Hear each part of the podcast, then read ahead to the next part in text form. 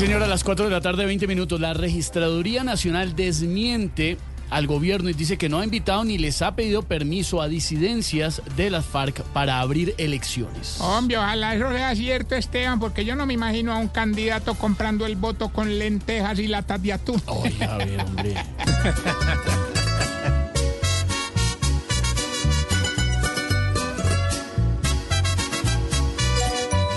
Esos bandoleros alzados y remisos en las electorales no hay que pedirles permiso, así mordisco mande. Hoy en más de un lugar, en medio de las urnas, no puede gobernar. Según un estudio, el 34% de los colombianos gastarán hasta 200 mil pesos en el disfraz de Halloween. Ja, Eso no es nada. Petro se ha gastado un año y tres meses con un disfraz de presidente.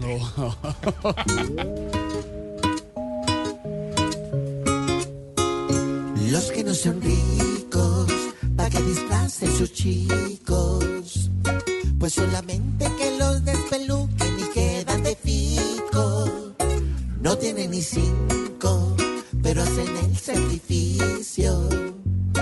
Para gastarse en disfraz en la plata de arriendo y servicio.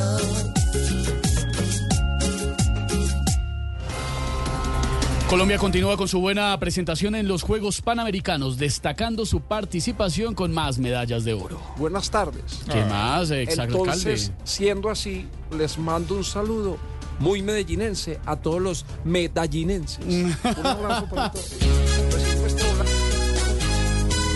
En los panamericanos, los colombianos unidos no han dejado de luchar y hoy tienen sueños cumplidos.